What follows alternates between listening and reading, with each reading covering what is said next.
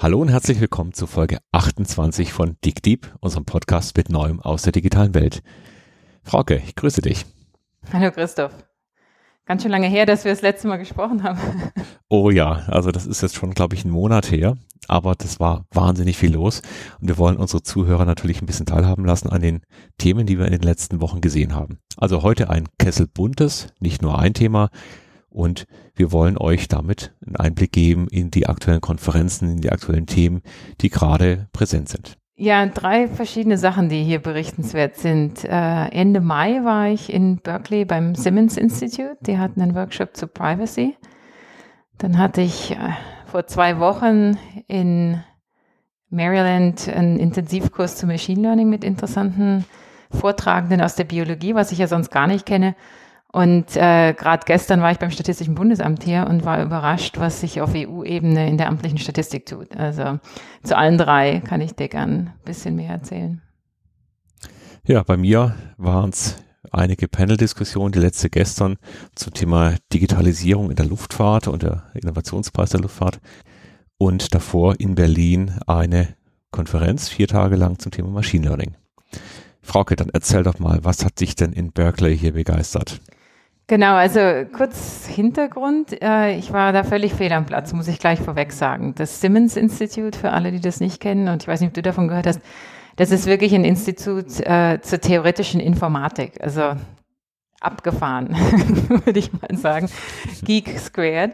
Ähm, und die hatten aber eingeladen äh, für einen Vier-Tage-Workshop zum Thema Privacy.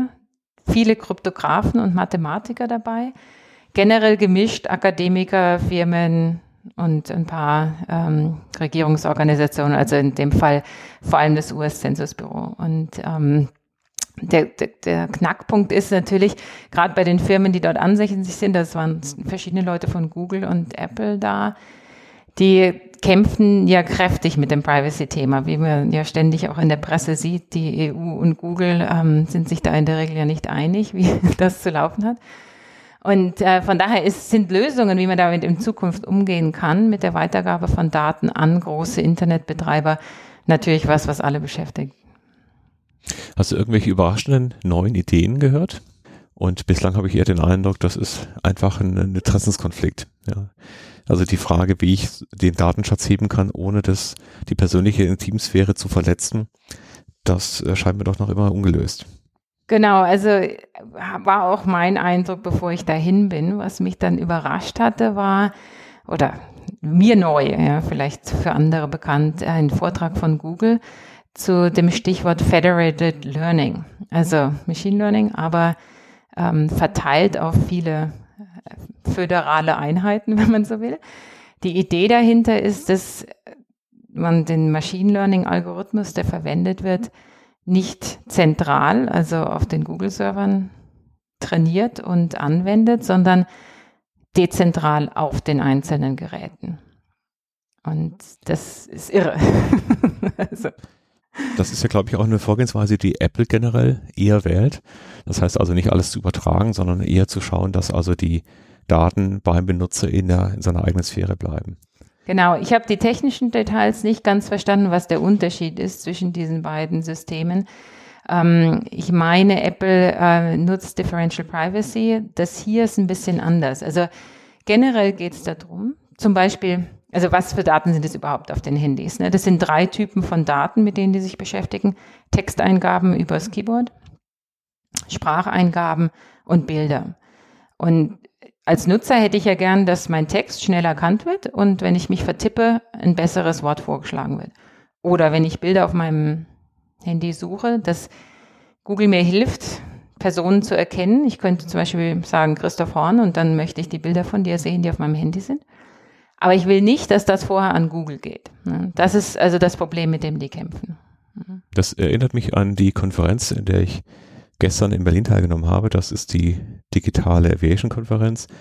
Und dort war in der Industrie ein, ein vergleichbares Problem. Wenn jetzt zum Beispiel, wir haben so einen Maschinenbauer, ja, der gibt es ganz viele in Deutschland, die Weltmarktführer sind, die haben also eine Marktdurchdringung von 30, 50 oder auch 70 Prozent mit den Maschinen. Und alle Kunden haben ähnliche Maschinen, aber keiner kann die Erkenntnisse, die aus dieser großen Flotte da sind, nutzen. Denn jeder Kunde möchte natürlich, dass seine Produktionsdaten und alles, was er damit macht, geschützt bleiben. Also ist die Frage, wie schaffen wir es über Clearingstellen, über Trusted Centers, dann Daten auszutauschen, ohne die wirtschaftlichen Interessen der Einzelnen dann äh, zu tangieren. Das ist eigentlich ganz vergleichbar. Äh, unbedingt. Die Lösung, die die hier allerdings vorschlagen, ist eben nicht Trusted Third Party, dass es irgendwo hingeht und alle, die auf den Daten, auf die sie sonst nicht zugreifen können, ihre Algorithmen laufen lassen, sondern dass der Algorithmus oder der Trainingsalgorithmus so läuft, dass nur Parameter übertragen werden an das Telefon. Dann der das Update erfolgt, lernt mit den Daten auf dem Telefon und neue Parameter an die Zentrale zurückschickt. Also nicht die Daten verlassen, sondern nur der, die Zusammenfassung der Daten, die dann dem Algorithmus zusätzliche Informationen liefert. Okay, das heißt, man müsste sich mal anschauen, inwieweit man das übertragen könnte. Also das heißt, das Lernverhalten, der Lernprozess selber wird ausgetauscht, aber nicht der Inhalt auf dem gelernt wird. Ganz genau. Und also das scheint mir eine wirklich gute Lösung zu sein. Das ist im Moment nur im Beta-Test. Das läuft noch nicht auf den Geräten, wenn ich das richtig verstanden habe.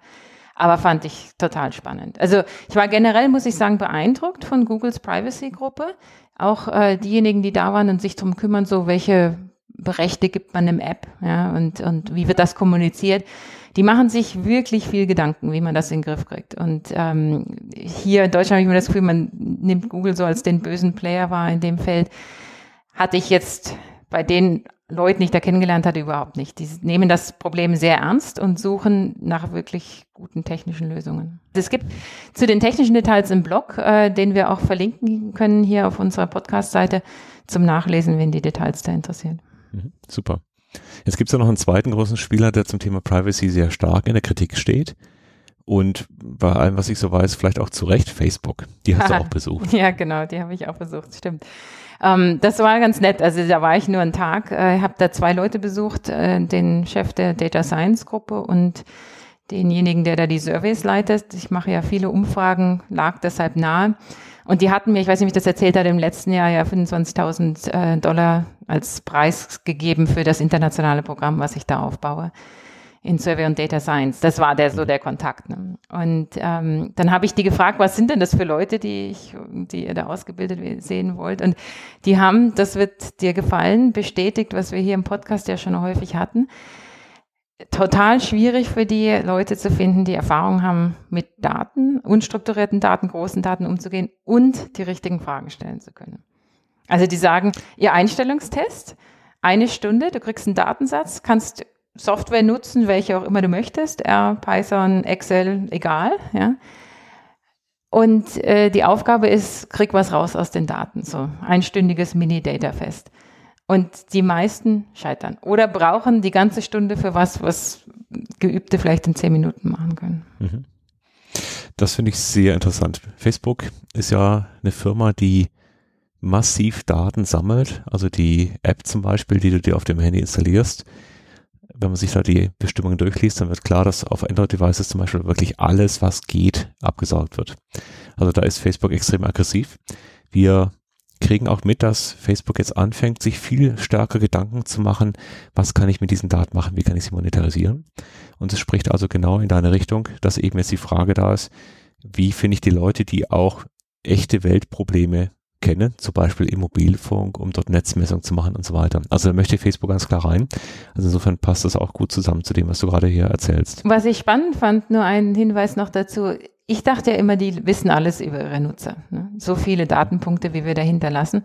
Aber die haben tatsächlich 200 Millionen Leute befragt letztes Jahr, nur in einem Jahr. Gut, weltweit und die haben viele Nutzer, aber trotzdem, weil sie festgestellt haben, dass sie mit dem Bilden von Proxys aus den ganzen Variablen, die sie da haben, auch nicht so weit kommen. Ne? Also wir hatten das ja im Rahmen der äh, US-Wahl mal diskutiert, dass man hier gute Vorhersagemodelle treffen kann kann man vielleicht für ein paar Dinge wie Wahlverhalten, aber wenn es wirklich um andere Einstellungen geht, da sieht selbst Facebook jetzt, okay, wissen wir nicht genug, müssen wir vielleicht doch manchmal direkt fragen.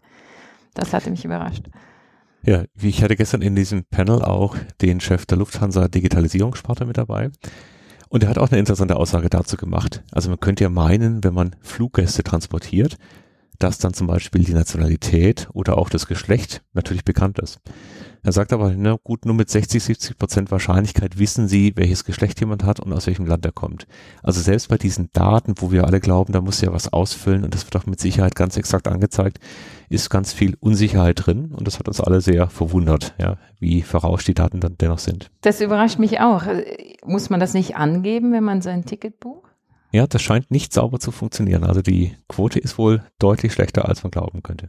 Hm. Ich dachte immer nur, die administrativen Daten am IAB würden darunter leiden, aber scheinbar ist ja. bei den Fluggesellschaften auch so. Genau. Er hat dann noch eine interessante Geschichte erzählt im Panel.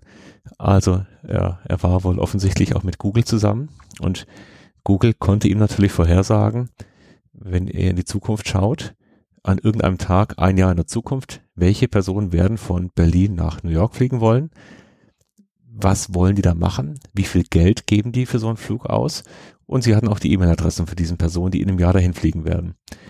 Im Kontrast dazu, äh, ein klassisches Geschäft der, der Luftlinie, der Fluglinie ist natürlich, man macht einen Fahrplan, wie die Bahn auch, und legt dann ein Jahr im, im Vorfeld schon fest, welcher Flieger mit welcher Mannschaft wohin fliegt. Das mhm. heißt, man konnte sehr schön sehen, wenn ich es also schaffe, diese Detailtreue, und zwar auf, auf der Personenebene hinzubekommen, einzelne Personen, die irgendwo hinfliegen, dann kann ich natürlich so eine Geschäftsbeziehung und so einen Transport oder so ein, so ein Business ganz anders gestalten. Und das macht durchaus auch Angst oder erhöht den Druck, das auch selber zu können. Also für die Fluggesellschaften oder dann zu sagen, man muss den richtigen Partner finden? Ich meine, macht es Sinn für eine Fluggesellschaft in das Business einzusteigen und können die überhaupt genügend Daten bekommen, die das erlauben? Ja gut, die Gefahr ist natürlich wie immer, ähnlich wie bei einem Uber auch, dass sich jemand dazwischen setzt, also zwischen den Endkunden und den, der die, die Assets hat, also der, der die Maschine hat oder den mhm. Transportweg mm, und so mm, weiter. Und sobald das passiert, hast du jemanden dazwischen, der dann eigentlich die Wertschöpfung gestalten kann. Also der entscheidet dann, mit welcher Auslastung wer fliegt. Und das ist natürlich eine große Gefahr. Ja, du hast aber noch mehr besucht in den, in den letzten Wochen. Genau. Warst doch in Maryland, Machine Learning. Was hast du denn da gemacht? Kleiner Schwenk und dann interessiert ja. mich natürlich, was äh, du dazu sagst von deinem Machine Learning Workshop. Aber erstmal kurz das Anwendungsbeispiel. Mhm. Wir hatten hier drei Tage Intensivkurs zu Machine Learning und hatten diverse Gastvortragende, unter anderem Tanja Berger-Wolf, äh, die ist in Chicago im Computational Biology ähm, Lab und ähm, die versuchen, ein interessantes Problem zu lösen, nämlich wie kann man letztlich einen Zensus von Tieren machen. Also wie kann ich wissen, wie viele Tiere in den Parks in Afrika sind. Vor allem bedrohte Tierarten sind davon Interesse, aber generell natürlich, wenn man die Technologie mal drauf hat, könnte man das für alle Tierarten tun. In der Vergangenheit, ich weiß nicht, ob du weißt, wie man das früher gemacht hat, um festzustellen, wie viele Tiere an irgendeinem Fleck sind. Zählen? Keine Ahnung. Zählen, ja, genau. Zählen kann schwierig sein, ja, weil es sind ja viele und dann weiß man nicht, hat man schon mal doppelt gezählt oder nicht. Und deswegen hat man in der Vergangenheit sogenannte Capture-Recapture-Verfahren verwendet. Sprich, du nimmst eine Stichprobe, sagen wir mal 100 Tiere, die du einfängst, versiehst die mit Markern, lässt sie wieder in die Freiheit und ziehst dann eine zweite Stichprobe, wieder so viele und äh, kannst dann anhand, also wenn du annimmst, die vermischen sich gut, dann kannst du anhand des Anteils derer mit dem Marker in dem neuen Sample zu denen, die du insgesamt gezogen hast, sehen, wie viele Tiere in der Population sein müssten. Also sprich, wenn dann in dem neuen Sample von den 110 den Marker haben, ja, dann das 10 Prozent der Population. Mhm. Vereinfacht gesagt. Das war früher. Aber das hat viel mit Zählen zu tun. Das heißt, du musst die Tiere fangen, du musst sie mit einem Marker versehen, die fallen ab, die sind also aufwendig. Ja. Jetzt hatten die eine Idee. Nehmen wir doch alle Leute, die in diesem Park sind, die Fotos machen und gucken, ob nicht durch die Fotos wir feststellen können, wie viele Tiere da sind. Und anstatt mit dem Marker zu identifizieren, welches Tier ist dasselbe Tier, nehmen die Machine Learning Verfahren. Mhm. Was muss sie denn dazu können? Also die Touristen machen ja Fotos normalerweise auf sehr bestimmten Wegen. Also das ist ja nicht repräsentativ verteilt. Die Tiere haben mit Sicherheit eine sehr ungleiche Verteilung, wenn da Touristenwege da sind. Wie kommt man denn auf, auf eine Gesamtzahl dann? Du bist kein Informatiker, ich sehe das schon. Zunächst mal die Begeisterung für die Technik. Die Probleme sind natürlich dann hinterher zu lösen. Ist völlig richtig. Also das ist natürlich was, was die äh, auch diskutiert haben, ja, dass sie, sie haben bewusst zusätzlich Leute zu den üblichen Touristen in den Park geschickt zum Fotos machen, auch an die entlegeneren Stellen. Und ähm, sie wissen von Überflügen über die Parks, wo die Tiere sich in etwa aufhalten und können natürlich dann feststellen, ob sie von den Geopositionen auch äh, Fotos haben. Was ich aber spannend fand, war, wie kann man denn überhaupt feststellen, dass ein Zebra ein Zebra ein Zebra ist? Also das gleiche Tier. Ne? Mhm. Und äh, da also ist das Problem, dass die Biologen in der Vergangenheit gar nicht unbedingt wussten, welche Zeichnungen auf den Zebras zum Beispiel denn wirklich das Zebra eindeutig machen. Und da hilft jetzt Deep Learning, weil da zumindest auf diesen Bildern automatisch Features generiert werden können. Also man sehen kann, okay, wo sind die Korrelationen hoch zwischen diesen Bildern und äh, welche Teile des Körpers oder des Halses oder ja, der Hüfte sind besonders markant und uneindeutig identifizieren damit ein Zebra. Das fand Sehr ich schön. total beeindruckend. Sehr schön. Zebras.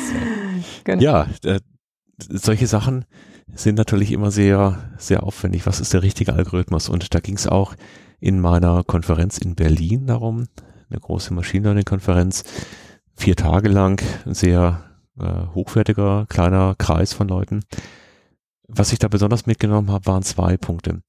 Auf der einen Seite, wenn man von außen auf das Thema draufschaut, dann glaubt man ja, dass es sowas wie Machine Learning oder Cognitive oder was auch immer gibt.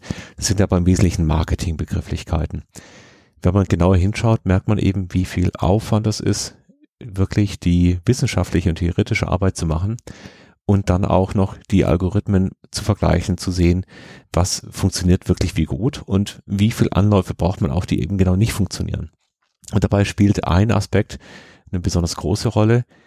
Das ist genau der, der Preis für das Ergebnis. Und das ist im Wesentlichen zwei, durch zwei Faktoren bestimmt. Einerseits die Zeit, also wie schnell skaliert sowas es ist ja schön, wenn man das mal für 100 Samples machen kann, aber wenn, wenn die Größe deutlich größer wird, wenn wir in Big Data gehen, dann spielt die Zeit eine sehr, sehr große Rolle. Vor allem bei allem, was in Echtzeit oder fast Echtzeit gebraucht wird. Und das zweite, das war ganz überraschend, das ist eben nicht Geld, sondern eigentlich Energie. Also der Energieverbrauch der Prozessoren, der sich dann in dem Strompreis wieder rechnet. Das ist in, in der Tat auch ein großes Thema, wenn man dann eben äh, hier massive Daten bewältigen will und dann gehen die Kosten hoch. Okay, das, das jetzt, da muss ich nochmal nachfragen. Ich war nämlich zunächst, als du angefangen hast zu reden, auf der falschen Fährte. Du meinst mit Preis tatsächlich die Kosten für die Anwendung eines Machine genau. Learning Algorithmus. Okay. Richtig, genau. Mhm. Also welche, welchen Aufwand muss ich betreiben?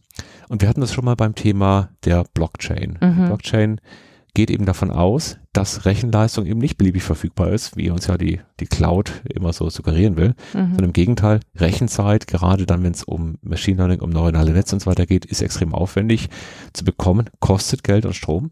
Und über den Strompreis und den Stromverbrauch kann ich eben solche Themen auch regeln. Hm. So, okay. also das war ganz erstaunlich und wir haben eben viele Beispiele dann gesehen in diesen Tagen, ähm, was man alles erreichen kann, aber eben auch mit welchem großen Aufwand diese Methoden erst weiterentwickelt werden müssen. Und Aus es ist mitnichten so, dass man eben mit einer Methodik alles erschlagen kann. Aus der Serie Beispiele muss ich jetzt nochmal nachfragen. Ich habe äh, mit dem Roger Peng, der da vielen ja über seine Coursera-Kurse zu Data Science bekannt ist, ähm, gesprochen. Der hat die These aufgestellt, Machine Learning funktioniert eigentlich nur gut, wenn es um Bilder und Videos geht. Alle anderen Datenanalysen sind eigentlich mit dieser also sind mit anderen Techniken besser zu lösen. Und er sagte, der Hype, dass man Machine Learning für alles andere auch anwendet, wird in seinen Augen wieder zurückgehen. Würdest du, den, wie, wie, siehst du das? Waren die Beispiele im Wesentlichen Bild und ähm, Video oder vielleicht noch ähm, Sound, aber nichts jenseits dessen? Also ich würde es ein bisschen anders formulieren. Also ich glaube, es gibt zum einen erstmal zwei große Richtungen in Richtung Machine Learning. Die eine Richtung sagt, ich brauche für jedes Problem ein dezidiertes Werkzeug, das ich genau auswählen muss und so weiter. Die andere Richtung sagt, ich kann das als Blackbox nutzen und da schmeiße ich irgendein Problem rein und ich habe dann durch eine eigenständige Mustererkennung dann einfach ein Ergebnis. Also hier neuronale Netze und ich trainiere die einfach und ich muss mich um nichts mehr kümmern. Wir haben beide Vorgehensweisen. Ich glaube eher an die erstere und da ist das große Thema eben, wie schaffe ich es denn, dass diese Tools, also wenn wir mal unser Gehirn anschauen, das ist natürlich sehr auf diese Pattern-Verarbeitung im Visuellen angelegt. Also insofern liegt es da nahe. Die Frage ist jetzt also, wie kann ich denn meine Fragestellung übersetzen in etwas, was wie ein Bild funktioniert? Ein Beispiel, wenn ich die Krankheitsverläufe einer Population nehme, hier in dem Beispiel war es Dänemark, dann kann ich diese Krankheitsverläufe, da hat jemand vielleicht erstmal eine Migräne, dann kommt ein Bluthochdruck dazu und später kommt eine Diabetes raus und dann gibt es eine Bifurkation in zwei verschiedene Zweige. Diese Krankheitsverläufe kann ich als Graphen darstellen und auf diesen Graphen kann ich dann wiederum eben mit Machine Learning Prognosen machen. Das heißt also, eine ganz wichtige Disziplin im ganzen Data-Umfeld ist das, eben Probleme übersetzbar zu machen in etwas, was ich dann verarbeiten kann. Und ich glaube, dann sind wir eigentlich wieder dabei, dass wir Algorithmen eben, die stark in diesem Video- und im grafischen Bereich sind, trotzdem nutzen können. Hm. Hast du da einen Link für diese Anwendung oder ist das nach proprietär und man kann das nicht sehen? Die Krankheitsverläufe werden ja aufgeschrieben, um insbesondere abrechenbar zu sein mhm. von den Ärzten. Mhm. Und eine Sache, die sie sich angeschaut hatten, war zum Beispiel, wenn ich die Preisschilder anschaue, die so eine Krankheit hat. Also was bekommt ein Arzt für die Diagnose und Behandlung einer Migräne zum Beispiel? Dann verändern sich die Preisschilder teilweise ganz bewusst jedes Jahr. Und jedes Jahr verändern sich auf einmal die Krankheitsbilder der Patienten, weil die Ärzte natürlich sich nach dem Preis auch orientieren und das diagnostizieren, was am besten bezahlt wird. Also das ist ein großes Feld das, was sie da gemacht hatten, war noch sehr stark deskriptiv, also mhm. einfach erstmal mhm. diese Daten ja, ja, überhaupt genau. mal beschreibbar machen. Ja. Da sind wir noch weiter von entfernt. Aber es geht schon in die Richtung, wenn ich diese Daten habe über Krankheitsverläufe und ich sehe zum Beispiel bei einer, einem Patienten einen, einen Krankheitsverlauf in der Mitte nicht, eine Diagnose fehlt da, dann kann ich heute schon gezielt nachfragen und schauen, habe ich das vielleicht übersehen? Ist da vielleicht noch eine Begleiterkrankung dabei, die normalerweise da sein müsste? Und das funktioniert also schon. Gut, also ich würde die Hypothese aufstellen, dass man dafür Machine Learning nicht braucht. Aber ähm, schauen wir mal, was die da in Zukunft machen. Das äh, interessiert mich. Kann man ja nochmal drauf zurückkommen. Bevor so, wir heute zum Ende kommen, noch was. genau, genau noch ganz kurz noch Statistisches Bundesamt. Äh, gestern hat sich da am Statistischen Bundesamt der Arbeitskreis Deutscher Marktforschungsinstitute getroffen und alle sozialwissenschaftlichen Institute. Thema der Tagung, wie überall, Big Data, Chancen, Risiken, Entwicklungstendenzen. Und ähm, ich war da bei der Podiumsdiskussion Teil zu Privacy. Aber was ich spannend fand, die, ähm, der, äh, Herr Zwick, äh, eine Mitarbeiter beim Statistischen Bundesamt, der früher bei Eurostat war, hat eine Studie vorgetragen, die äh, versucht, Populationen neu zu defin definieren. Ne? Also Zensusbüros tun ja immer also als Hauptaufgabe feststellen, wie viele Leute sind eigentlich an einem bestimmten Fleck und für die Bundesrepublik allgemein. Und äh, Jetzt ist die Idee, man nimmt Mobilfunkdaten und schaut eigentlich, wo sind die denn wirklich? Und äh, für Frankreich hat eine Gruppe das auch sehr schön dynamisch dargestellt. Ähm, wir verlinken den YouTube-Video. Als Gedanke fand ich das sehr spannend. Vielleicht ist die Population nicht mehr fix, nicht mehr Einwohnerzahlen pro Stadt oder pro Gemeinde, sondern äh, Einwohnerzahlen zu einer bestimmten Uhrzeit. Was ich insgesamt spannend fand, war, dass die EU und das Statistische Bundesamt beschlossen haben, dass es nicht mehr um die Frage geht, ob man die neuen digitalen Daten nutzt, sondern nur noch wie. Also mhm. der, die Überzeugungsarbeit muss man da gar nicht mehr leisten, dass das sinnvoll wäre, so Daten mitzuberücksichtigen. Wie empfindest du denn sonst insgesamt so ein statistisches Bundesamt? Ist das jemand, der den, den Pace macht, der vorne ist? Ist es jemand, der sich auf die aktuellen Themen draufsetzt oder sind die eher hinten dran? Was meinst du, wo sind die? Also ich, diese Truppe, ja, die da Satellitendaten auswertet und Mobilfunkdaten, da habe ich das Gefühl, die sind vorne dran. Ja. Also vielleicht nicht ganz vorne dran, aber die schwimmen mit. Ja. Ähm, wo sie sich raushalten, ist die öffentliche Diskussion zu Privacy. Das hat man gemerkt. Und da haben sie auch ganz klar gesagt, hier warten wir ab, was die Politik entscheidet und dann ähm, handeln wir entsprechend. Ja. Also da lehnen sie sich nicht aus dem Fenster. Aber die technische Entwicklung, äh, wie man diese Daten nutzen kann für ja, letztlich Politikberatung, ja, denn die Politik greift ja immer wieder auf die Daten der Ämter zurück. Da bemühen die sich sehr und ich glaube, wenn man einen Abschluss hat in dem Bereich, ist selbst so ein Amt wie das Statistische Bundesamt äh, derzeit durchaus interessant. Prima. Hier, Frauke, dann belassen wir es mal für heute. Wir haben lange gesprochen. Das nächste Thema wird aller Voraussicht nach die Security wieder sein. Da haben wir jetzt ja auf der einen Seite noch eine zweite Attacke gesehen nach WannaCry, Folge 26. Gibt es hier auch wieder einen neuen Angriff, der deutlich professioneller ist. Und wir werden uns mit Marc Althoff unterhalten. Bis dahin wünschen wir unseren Zuhörern einfach eine gute Zeit. Super, ich freue mich drauf. Und wie gesagt, alle Hinweise, die wir gegeben haben, sind auf der Webseite und in den Podcast Notes verlinkt. Bis zum nächsten Mal. Tschüss. Tschüss.